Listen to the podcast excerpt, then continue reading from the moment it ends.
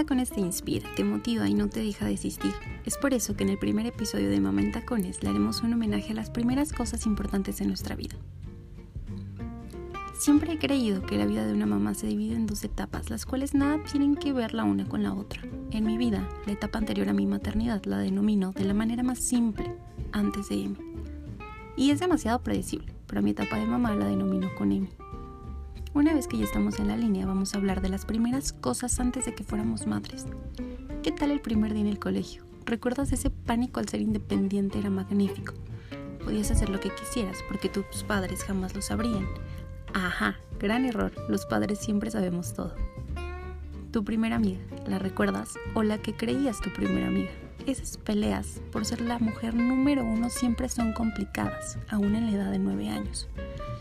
Pasemos a algo más productivo y profesional. ¿Qué tal tu primer diploma? La primera vez en el cuadro de honor o la primera vez que reprobaste ese estúpido examen de ecuaciones. Yo, justo en ese momento, me di cuenta que las matemáticas no son lo mío.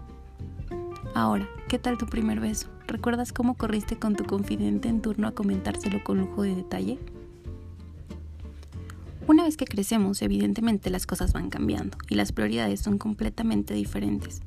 Necesitabas encuadrar perfectamente en el círculo de amigos que tenías. Eso va unado con el primer atuendo horrible que utilizaste para sorprender a la gente que te rodeaba. Si lo recuerdas, por favor trata de olvidarlo y superar esa etapa con la cabeza en alto. El primer amor ese amor tan puro e inhumano que nos hacía llorar por horas o que nos hacía las mujeres más felices del mundo. Claro, a la edad de 18 años es sumamente sencillo complacer las exigencias de una mujer. Entrando en tema, quiero dedicarle unas palabras a mi primer amor. Querido, ¿cómo pudiste dejarme ir? No, en verdad gracias. De no ser por ti, no habría elegido la profesión que hoy en día me hace ser casi una superheroína. La historia que muero por contar es mi primer día en la universidad. Lo recuerdo perfecto y creo que es una de las primeras cosas que me han hecho ser la mujer que soy el día de hoy. Lili Ponce, mi mejor amiga, estaba justo en la facultad de enfrente, así que al terminar el día, justo en el jardín central nos encontramos, nos miramos y nos gritamos de emoción. Estamos en la universidad, como dos niñas adultas que tenían un millón de retos por delante y no lo sabían. Ahora, ¿qué tal el primer examen extraordinario? ¿Recuerdas el temor, los nervios de no probarlo? Porque yo sí, y déjame decirte que es horrible. Después de esto va la primer ponencia en materia legal. En ese momento descubrí que tengo mis llamados 25 segundos de caos.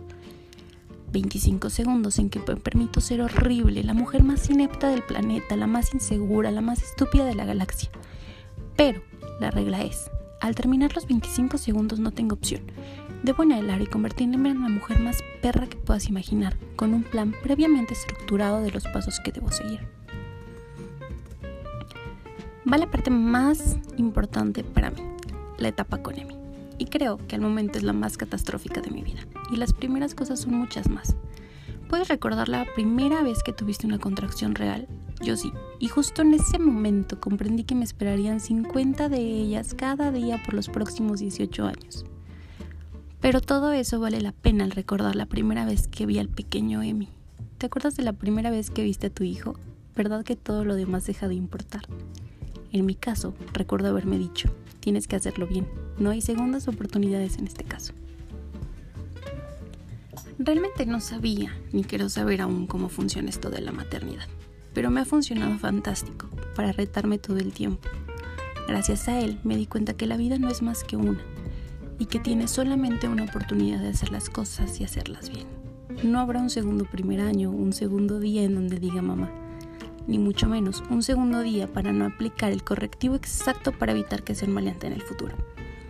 Necesitamos tener bien puestos los pies sobre la tierra a la hora de las primeras veces con ellos, no titubear en ningún momento a la hora de tomar decisiones importantes. Querida, en resumen, las primeras veces son complicadas, únicas, pero haz lo mejor posible en cada momento. Seguramente años después podrás recordarlo como la mejor primera vez de tu vida.